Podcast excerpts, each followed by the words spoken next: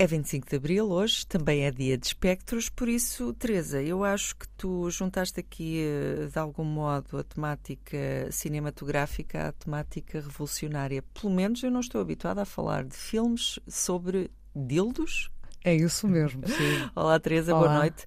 Dildo Tectónica, da Tomás Paula Marques. É o filme de que falas hoje. Conta-me tudo, eh, estou muito curiosa. É mesmo um filme sobre dildos ou isto é só Uh, o que parece pelo título. É isso mesmo, ou seja, uh, na verdade o título acaba por ser uma referência ao Manifesto Contrasexual uh, de Paul Preciado, mas neste caso, ou seja, este filme pega nesta ideia de um objeto que reconhecemos e que é de certa forma mercantilizado com um certo tipo de estrutura Uh, que é muito associada às estruturas fálicas, não é verdade? Uhum. E, portanto, a pênis, uh, dizendo as coisas pelo seu nome, uh, e que aqui temos uma desconstrução, precisamente, desse, desse objeto, de, e que nos introduz também esta ideia de, de possibilidades, outras possibilidades, de formas, tanto de prazer como, neste caso, especificamente, da construção de um dildo.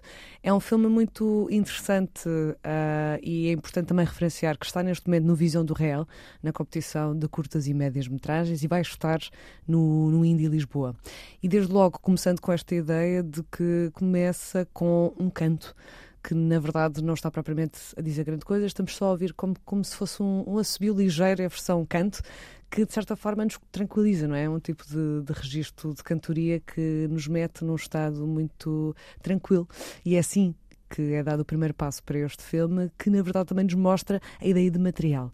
Ou seja, como é que se constrói estes dildos que não são uh, de acordo com aquilo que o mercado de objetos sexuais costuma vender. E temos vários materiais, mas temos também, por exemplo, livros. Temos um, um livro, por exemplo, das novas cartas portuguesas. Temos também, hum. precisamente, uma imagem deste livro do Manifesto de Preciado, que está presente até, eventualmente, a voz de quem produz estes dildos uh, nos começar a explicar como é que chegou a esse ponto, ou seja, porque é que começou a fazer dildos de cerâmica, que não são exatamente uma réplica, uma tentativa de réplica do pênis, de acordo com as expectativas cis heteronormativas. E aqui pega-se precisamente nesta ideia de tentar quebrar um bocado com aquelas que são as expectativas normativas em relação a objetos, mas também a corpos e a pessoas e a identidades. E este filme tem duas temporalidades, ou seja, temos uma noção de presente de quem está a trabalhar sobre estes elementos de cerâmica para o prazer de diversos indivíduos e vamos também ao passado. Ou seja, vamos de certa forma entrar numa ideia de antropologia do dildo, de onde é que surge, qual é que é a história, por exemplo, no terreno português e chegamos a uma história do tempo da Inquisição. Uhum. De Maria Josefa, uma pessoa que, através daquilo que aparece no filme, através da, da, linguagem que é apresentada, não se sabe muito bem se era de género fluido, se era feminino, masculino, não binário, e portanto há esse respeito também para com esta, com esta pessoa que, na verdade, se conhece a sua história pelo facto de ter havido um julgamento em que basicamente é condenado também pela utilização de objetos que de certa forma davam a ideia de que queria ser um homem.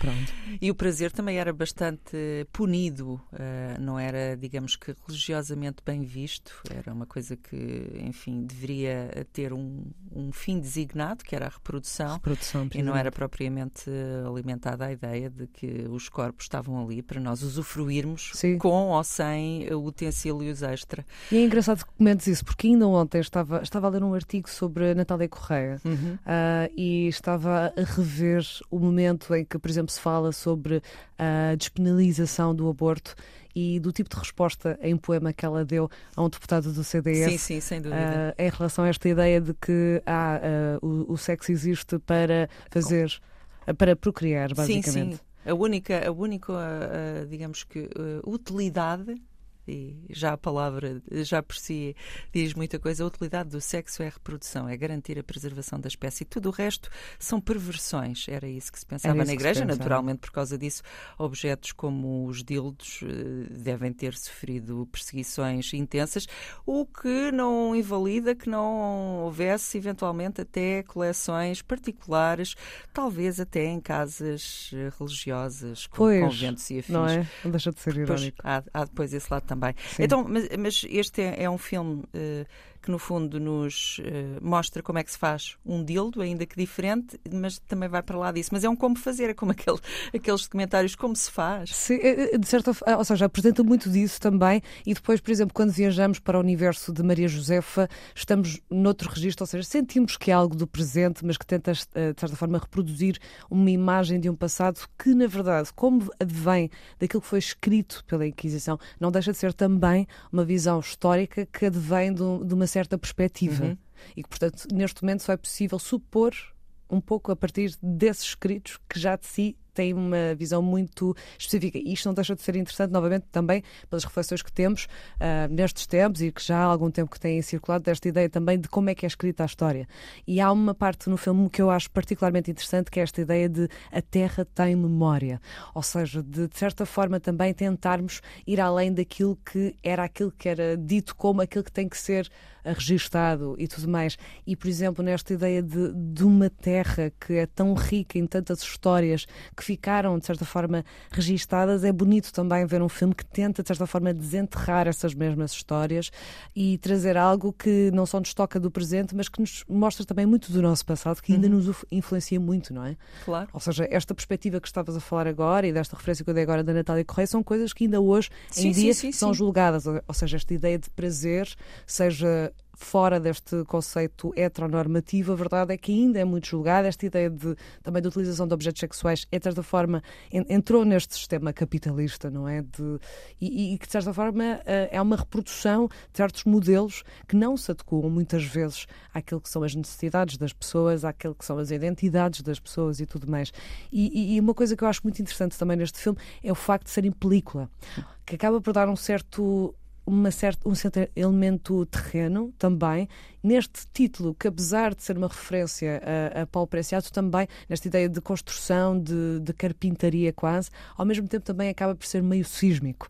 E acho que também esta, só, um pequeno, só este pequeno gesto de poder introduzir a película para mostrar este tipo de, de história, de, de, uma ideia também documental, que acaba por ficcionalizar através das imagens e através de uma montagem muito bem feita, ou seja, temos muita disrupção a partir de pequenos gestos, como, por exemplo, aquilo que se está a falar e depois aquilo que se está a mostrar. Ou seja, esta ideia de montagem que está mesmo muito uh, concisa e que realmente eleva uh, esta história que já de si é tão fora, tão inesperada, mas que acaba por ser muito encantadora também. E acho que é realmente uma. Vai ser uma boa oportunidade de ver este filme, por exemplo, na Competição Nacional do Indie, que tem imensos filmes muito bons.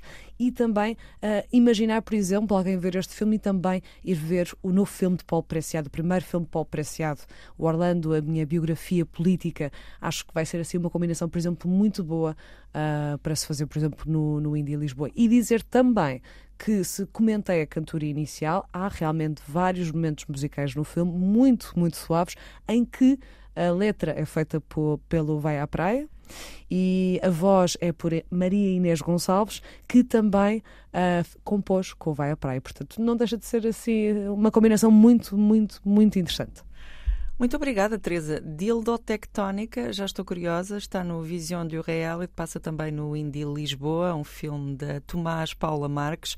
Uh, muito importante também falar destas coisas. Não nos podemos esquecer, e hoje que se assinalam os 49 anos de 25 de Abril, que há um movimento neoconservador galopante no mundo inteiro. Uh, nos Estados Unidos, por exemplo, as leis anti-aborto voltaram a ganhar terreno. Um... E mesmo aqui perto, ou seja, mesmo na Polónia, por exemplo, sim, também. Sim e há toda, toda uma série de, de uh, olhos e uh, julgamentos colocados em cima das práticas sexuais e das pessoas. Portanto, é importante também trazer este tipo de assuntos. Teresa, muito obrigada. Obrigada. Até para a semana. Até para a semana.